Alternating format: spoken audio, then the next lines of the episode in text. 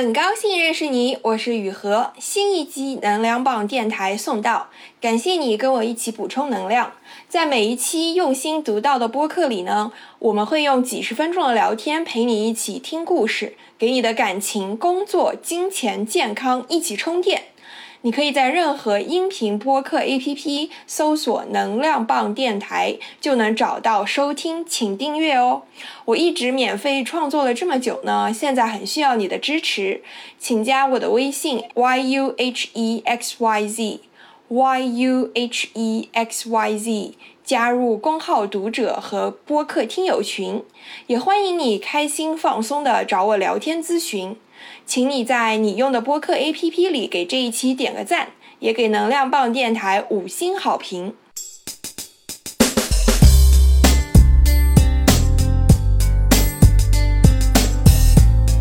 这一集的嘉宾呢，是我在找朋友圈里哪个在美国的同学，适合来聊一聊疫情。哎，突然发现他其实更适合聊现在这个话题。我和 Maggie 呢，曾经在中学的时候做过同桌。她后来去了哥伦比亚大学读本科，毕业后在纽约做艺术品管理和展览的工作。她和她的男朋友呢，已经同居三年多了。恋爱中谁付钱？婚前同居有哪些坑？男朋友、女朋友问你借钱该怎么办呢？跟我一起进入同桌的八卦时间。等等等等，开始。好，最开始的时候就是是谁提出同要就是想要一起同居的呀？哦，最开始的时候是我们有一次去吃烤肉店，然后讲着讲着他先提出来的，说我要不要住过去。刚开始那个时候我们还在上学嘛，然后呃，你知道大学一般一周也就上个三天或四天，所以他当时的意思是要不就周末。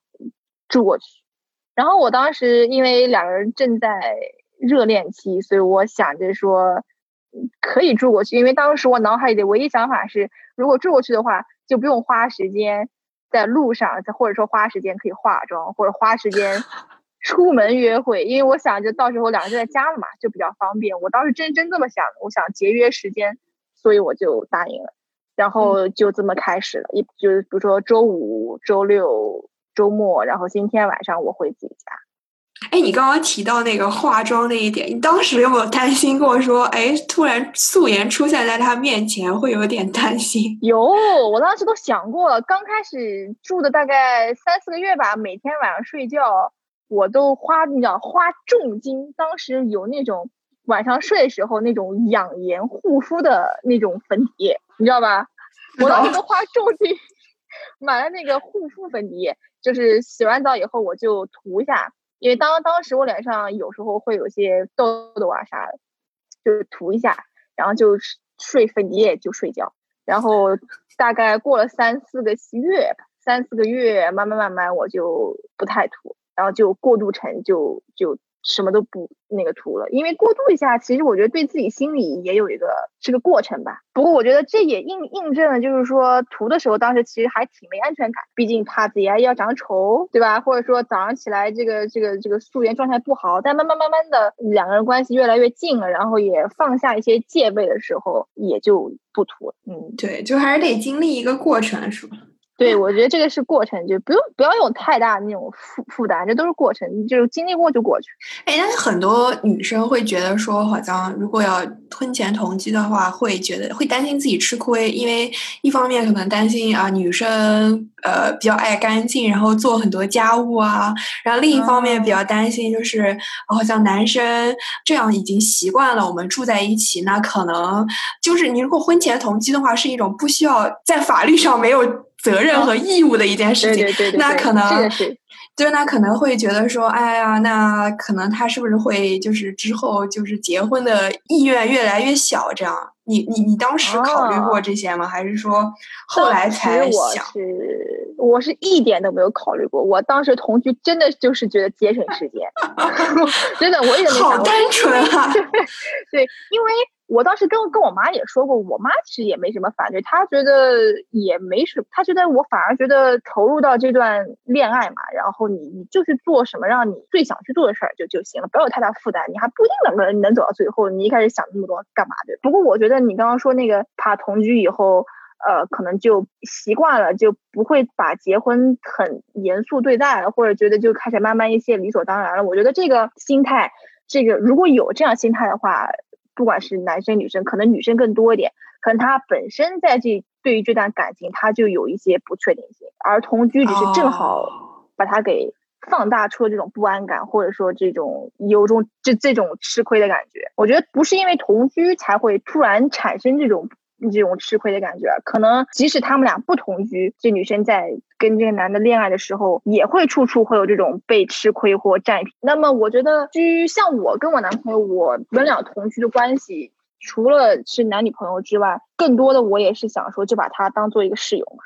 就当做个室友，两个人就平等，你知道，就是一起平摊房租啊，然后这种平常的打打扫卫生，两个人也分摊啊，就没有什么，因为我跟你同居了，所以你感觉可以免费的享用我的一些劳动力，或者我为你付出一些东西。我对我觉得这个是不应该有的，也不用担心。如果你发现你跟男朋友同居了以后，男朋友反而觉得是你该的，对吧？或者慢慢慢慢就去。觉得自己应该享受你对他额外的一些照顾，或者是呃承担责任，那我觉得你就应该跟他好好说。你觉得这段关系开始让你觉得不舒服了，你觉得同居在未结婚之前没有任何你要法律上的义务，那凭什么你就可以这么心甘情愿的去认为我应该多做一些什么事？所以我觉得同居应该是个试金石吧。确实是很多人说像同居啊，或者说什么婚前。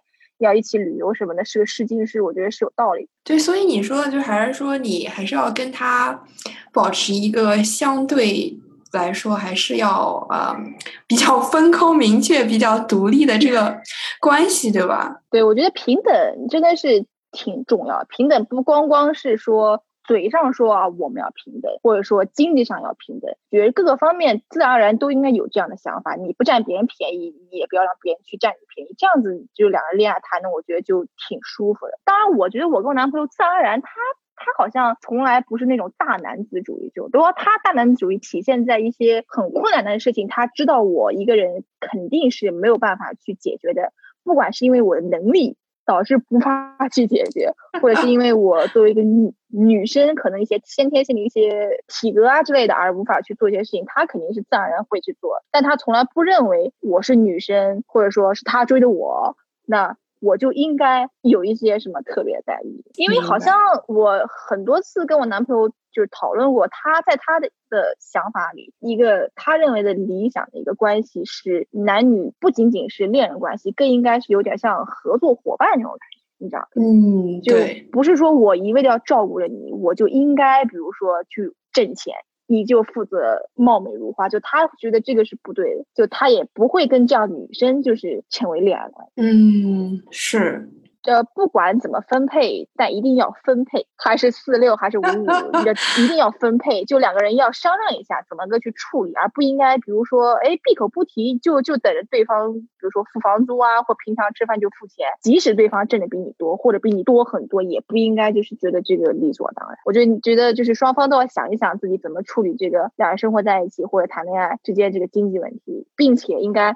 很诚实的讨论一下，这个我觉得比较重要，因为确实我我我忘了是谁说，好像孟非说什么经济独立就是人格，不是经济不独立人格就不独立。我觉得经济独立，对，就是有时候在恋爱方面很多争吵，真的都是因为经济不平衡而导致争吵。哦，就是把时间往回推的话，就一般其实，在恋爱开始的时候，还是男生付钱比较多嘛。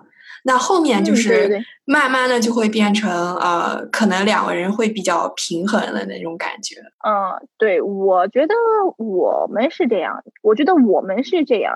我周围的一些朋友好像大部分也是这样，当然有少数的是那种嗯，男生就是全包，就是几乎全包。我觉得那个要就是结婚了才啊这样子。那个没结婚，没结婚，对对。没结婚，但是我但是那对我认识的时候，他们年龄还挺小，也就那种大二大三那种那种年。嗯，我觉得结婚了，然后自己有经济能力了，就是那样的话，就觉得那那也没有没有人会说什么，毕竟是你们两个人的事情，对吧？对对。但我觉得，如果是还在上学这样的话，其实他们花的也是父母的钱嘛。耶，对，这这他们可能没有想到这一点，他们觉得。哦，我有一个朋友，他一点都没有负担，他父母明确的就他很宠溺他嘛，他父母很宠溺这个儿子，所以就是生活费零零花钱从来都没有拒绝过。然后他的儿子拿的也没有什么负担，因为他觉得可能就是沟通比较好吧，他觉得父母愿意给，那他就拿着好，他也没有说父母都已经比如说很贫穷，但他还强行跟人家要，那那也没有。那我觉得这种情况，那自己家里事儿嘛，自己家里面成员都没有矛盾，那别人也不妨说什么。但是我觉得那种父母都已经挺辛苦了，在供给你留学啊，或者是生活，你还去乱花，然后或者觉得自己充大款那种感觉，然后再去谈个恋爱，再花很多钱，这就有点不太合适。哎，那你们同居的时候，你有担心过，比如说因为距离产生美嘛，然后你们住在一起就没有距离了，然后很多神秘感啊，然后都已经消失了，尤其生活在一起会暴露一些。啊，生活习惯上的不同，就你们会因为这种事情而吵过吗？这倒没有，因为当时我觉得喜欢享受这种神秘感或距离感的人，他们应该只适合网恋。那这 他们对我觉得只有这种人只适合网恋，因为网恋能给他们这种神秘感和虚无感。真正你想要去了解一个人，你真的就是就是你真的喜欢上一个人了，并且你跟他的认识或者或者一些交流都是在现实生活中发生的话，你喜欢上了这个人，你一定会想去了解更多的。就像当时我男朋友追追我的时候，我问他为什么就是提出这个要求，说周末可不可以就住在一起，也是因为他就是太想要。了解就是你了嘛，就是想打破这种神秘感，所以才提出这个要求的。那我当时我也是想了解他，所以我也就欣然接受这个要求。哦，我真的觉得对追求神秘感的人应该只是个网恋或者是什么追星那那种 哎，那通过同居了解有没有什么呃？就是还比较坎坷的那个磨合的过程。呃，有，嗯，刚开始的时候，因为我男朋友比我小三岁嘛，刚开始的时候，他可能大二大三时候，他还是比较那种小弟弟型，然后我是那种，就我是装作是那种大姐姐型，所以他什么事情比较黏着我。对，就是现在这种什么网络上很普遍的这种什么姐弟恋那种感觉，你知道吗？就是。男生都那种奶凶奶凶的，然后那种女方就是那种很御姐型。就那个时候，我们的关系有有一段时间是这样，所以他会他会给我一些负担感，因为我还是挺独立一个人嘛。但他就随时随地都要黏着你，他他他想要跟你分享他的兴趣，但是我对他的兴趣一点都没有兴趣，但是。对，就那那个时候我挺认真，有我们有交流过很多次，嗯，到最后双方才真的确定，不是因为没有兴趣了，或者说不喜欢对方了，想要独立，是真的是因为有时候你需要一个自己的空间。对，就那段时间，嗯，差不多快一年到一年半的时间，经常会有因为这个独立空间这个问题，或者是嗯人格的自由这些方面，明白明白，产生一些矛盾，因为他当时就真的以为我可能。想要空间，想要自由的潜意识就是说，我们俩要么就算了，对吧？淡着淡着，这种各自就是自由着自由着，两个人就真的掰了。他可能是有这种想法，所以他就很排斥，他就会跟你跟，就是我们就吵架。但后来当他意识到，哎，好像不是说要分手，就真的是需要点空间。然后我们也慢慢慢慢互相去尝试了这种模式，哎，那就没有这个矛盾。对，这个说的有这个是对，这个是当时在同居的时候。经常出现的一些问题。对对对，因为同居拉近了你们的那个距离，就是时空间都在一起，那就会很自然会想要时时刻刻都很亲密。但其实人还是需要一个自己的独立空间的，对吧？对对对，到现在就已经就是发展到，因为就是他也完全就是知道，其实不是说是一会有危机感，而是真的是两个人都需要空间，导致现在有时候我们交流。早上，比如说一起干完自己事情以后，双方，比如说他有时候会打游戏，或者他看电影什么的。但是他就会问我啊，这个电影你喜不喜欢看？我说我不喜欢看。他说好行，那我就自己看了，然后他自己看。对，但以前可能就是说，你要说不不喜欢看，男方可能就会想，哎，是不是我哪惹他不生就不高兴了，或者哎，是不是我们感情淡，就会这样想。现在就真的是就各干各的，然后就不用打扰，就觉得非常开心。对对对对，我觉得你们已经独立共生，已经发展出一套自己的相处模式了。对，这个中间都是说说多说多了，都是血泪的故事。对。哦，是的，是的，不过大家都要经历这个过程了，我觉得也很正常。是是是，哎，你有没有发现过，比如说，呃，他买的一些东西或者他的一些习惯，你特别不能接受的？不能接受倒没有，呃，但是我最多是不支持，但是也不反对，我持有这个态度，因为他他是很奇怪的人，他有时候会突然对一个东西感兴趣，会发了疯，就是去研究，你知道，然后他有段时间特别喜欢鱼，他就从。第一个小型的鱼缸发展到我们最多是我们家里面有六个鱼缸，就是那种大中小型，还有个狂大的，就是那叫狂大的那种水族水族馆用的那种鱼鱼缸，然后搬到家里面来，然后里面养了各种各样的鱼。就是那段时间，我偶尔没事的时候会陪他去那个买买鱼啊，去鱼店里买点鱼，但但是我从来没有支持过，但我也不觉得他这个他这个兴趣会影响到我，毕竟你知道他自己买。他也没有说让我给他买，或者要求我给鱼换水啊，或者是喂，就是对吧？就是他自己干事儿，那我应该就不反对。嗯，有道理，是的，是的，就是你的兴趣爱好，虽然对方可能不太喜欢，但是他没有影响到你，而且也没有说对成为你的负担，对吧？对，或者强行要求你跟他一定也要有一样的兴趣，我觉得这个就是有点负担，这个就有点不合适。你你你觉你你你有没有跟身边的其他的女生聊过，就是看手机这件事情？哎那我觉得这手机啊，真的是一个问题。就你说你不看吧。你有些时候你又想看是吧？但是你也知道好像不太对，毕竟是你知道是对方隐隐私，然后你看了你就生怕看出点什么东西。但是就我觉得这个其实没什么逻辑。你看你看人家手机，你到底是希望在里面发现发现一些问题，还是不希望发现什么问题，对吧？你要是。你肯定是不希望发现问题，不希望的话，那那你看人家手机，反而你到最后发现没有问题，你不是就是感觉不太好说嘛？万一被别人发现了，被你男朋友发现或者女或女朋友发现，两人肯定又免不了一顿吵架。那再再加上你也没发现问题，那你也心虚嘛，对吧？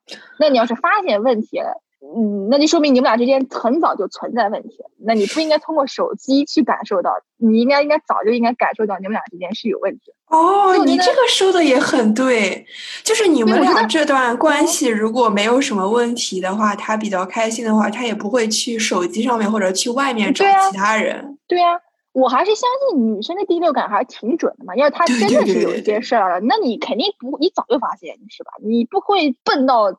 看完手机，你才发现他有问题，所以我觉得就没必要去看手机去让自己添堵，因为你看了一次，你一定会有，就只有零次和无数次。对对对，没错没错。是是是。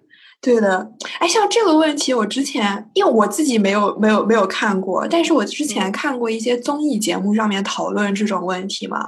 那我觉得这个问题就是你想看出问题，那肯定是能看出问题的。嗯，因为我觉得有有很多，比如说聊天时候的那个语气啊什么的，就是女生在这方面是很容易想很多的。对对对对，你你要想你要想看到什么问题，那肯定是能看到问题的。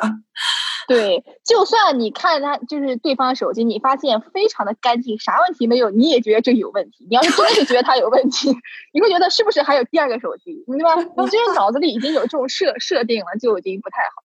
真的要要有问题，平常生活中是能发现，不应该看手机。而且我也很很反对那种啊，你你不看，你不给我看，就你心虚，你有鬼，或者说双方都要坦坦诚诚，就是这样才没有问题。但是我觉得。这个是强词夺理，而且就算你怎么就不能允许对方有一点自己的小隐私，或者是一一些小秘密？是是是，我觉得我觉得人，对吧？生活在这个社会上，到人越来越大，也有一些压力，对吧？那嗯，就不不一定是以聊骚这种方式去舒缓一下自己压力，会有各种各样的一些方式。嗯，他不想让你知道，或者是他自己最 personal 的那那一面，那你为什么就不能让人家有？只要你们俩就非常好，你们俩本质上没有问题，那就好。对对对对对对，就即使是最亲密的人，还是要有一定的独立的亲那个距离和空间的。我觉得，嗯，对对对，是的。就你，如果你一直把它闷在高压锅里，它还是会通过其他的方式去发泄出去。哎，那你们在比如说一些家庭开支上，就是住的这些什么吃的这些开支上，有有有正儿八经的讨论过，就是怎么付钱吗？我们经历过很多不同的模式，我们有经历过房租是他付，然后平常的所有的饭啊、菜啊、买菜啊、电费、水费这些是我付。我们也有经历过房租平摊，然后你一顿我一顿，就双方就轮着付，就就都试过。然后，但是我们这样试的目的是看哪种更省钱，你知道吗？就对对，倒倒还没有，就是说，嗯，是为了就是感觉因为经经济纠纷而是这样试过。我觉得，不过这样讨论也也挺好的，毕竟两个人同居了嘛。那肯定，谁谁的钱都不是说天上掉下来的。那我觉得，对对，再加上，然后慢慢慢慢工作了呀什么的。那肯定一开始也不可能就是就是能赚那么多，一下就变成那种百万富翁。对，而且就是你还是你们还是都在为对方考虑的，就是大家挣钱也都不容易。嗯，对对，你们还是一个比较嗯比较良好的合作模式。也也对，这也还行。像有时候他他是算那种一稍微多一点钱，他就会想花出去，因为他觉得钱还是能挣到的嘛。但是当时买，但当时那一瞬间突然想干点啥，或者想买点一些稍微贵的东西，他开心，他就不想因为就是然后憋着就是不开心。嗯，但我就是那种可能稍微偏节省那么一点点。嗯，对，所以正好两个人平衡一下。就你没有说一定要让要他的消费观跟你一样是吧？嗯，我我没有我没有。哦，那你还是但是如但是如果消费观差太多，而从而导致两个人生活日子开始。有问题的话，那就需要讨论一下。是的，比如说因为一一方那个无度的一些花钱，或者没有计划的花钱，而导致另外一方，比如说吃饭都吃不饱了，或者是可能下个月房租都付不起，那这种呢，我觉得就就不对。对对对对。但是有一定的差异的消费观，我觉得无伤大雅，只要对方不影响到自己就行。毕竟我觉得我们俩同居时间也挺长，也是快三四年，我觉得该有的问题都已经解决掉了。嗯，对对对，哎，能解决掉就是好事儿，很多人解决不掉。是是是，可能那些人解决不掉，压根他就没想去解决吧。哦，也有，对，也就直接就散了，就因为一个话题那就散了。哎，你怎么看待就是男女朋友向你借钱这件事情？男方跟女方借，或者女方跟男方借。对对，就还没结婚，他跟你借钱。那借的这个钱是他自己钱，还是比如说是他父母给的生活费啊之类的？嗯，那那那那那那就得看你要借多少钱了，对吧？我觉得这个问题很尴尬哎，这个问题很尴尬。我没遇到过，但是我但是我觉得相信肯定是有这种情况存在的。我是看到有一种借钱，比如说两人刚谈恋爱也没过多久嘛，就是我在小红书上看看到，经常一说 那种男方就是那种，比如说像软饭男嘛，那种天天没没事儿就说，哎呀什么老婆什么没饭吃了，或者说要换个新手机了，什么就转个两百，转个一千，转个五千，转个三千这种，就天天这样转，我觉得。这种不行，这种不行。你这你一看就是那种打着借钱的幌子，就是跟你要钱的嘛，你知道？我觉得这种你你你你你一旦意识到他是就是跟你索取的话，那不能再借给他了，并且你要尝试合法途径把你借给他钱给给要回来。但是如果真的是比如说突然因为一些资金突然周转不开来，然后借，因为我觉得正儿八经的那种男女朋友关系，真正。你要提出来跟对方借钱，说不出口的。就当你需要钱的时候，你最不想借就是跟你比较亲密的人借。你明明知道跟你最亲的人借是最容易借的，毕竟尤其是当你结结婚了以后嘛，大家其实一家人的概念，对吧？那我跟你稍微借一下，那这个这个周转过来我再还给你，这个是很最方便一种方式，你也不用跟银行借，也不用。但是当两人还没结婚的时候，我觉得。你们，你又是认真的想跟人家谈恋爱，想走下去的，这个时候你如果有这个借借钱的问题，我觉得真的是最最难开口，就是跟那个对方去借。嗯，是有道理。所以，所以能开口的话。如果真的是很诚意的、很真心的去借，那我觉，而且真的是就很偶尔，可能就一次性的话，那我觉得借一下无所谓。嗯，但是被借钱那一方也真的是，就两个人要好好谈一谈，就为什么，因为什么事借，你知道吧？是不是真的是一个比较急的事儿，然后是能够还的那种？你不能借钱人家去赌博，你不能借钱就就就为了去去夜店，对吧？那那种情况，为了娱乐那不行。但真的是，比如说。自己家里面父母，比如说生病啊，或者是自己突然因为工作临时需要就换工作嘛，突然可能半个月、一个月可能需要去接济一下，那这个是我觉得是没有问题。对你讲的这个原因，这个总结的挺好的。当两个人还是男女朋友关系的时候，真的是一般很难开这口。他要是这么轻易的就开着口，那你就知道对方正儿八经就不是在跟你借钱，跟你要钱。